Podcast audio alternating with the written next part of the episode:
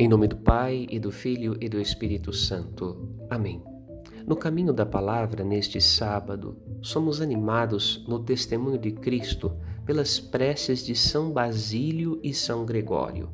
Nos inícios do cristianismo, como bispos, pregaram a fé com destemor e ousadia, lembrando-nos que a luz de Cristo que brilha no presépio deve chegar aos olhos de todos os irmãos para jamais esquecerem que o caminho que seguem é o de Cristo e nunca se desviarem da verdadeira fé. De fato, somos todos colaboradores de Deus e, por meio de nossos limitados préstimos, edificamos o corpo místico de Cristo, que é a Igreja.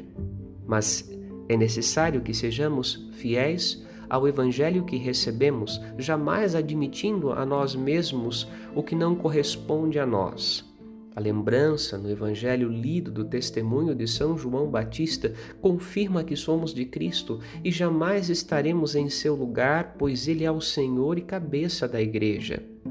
Tornam-se adversários de Cristo e anticristos aqueles que nos inícios da fé ou ainda hoje negam sua divindade na humanidade negam a salvação que nos mereceu na cruz e acabam procurando ocupar seu lugar com doutrinas estranhas.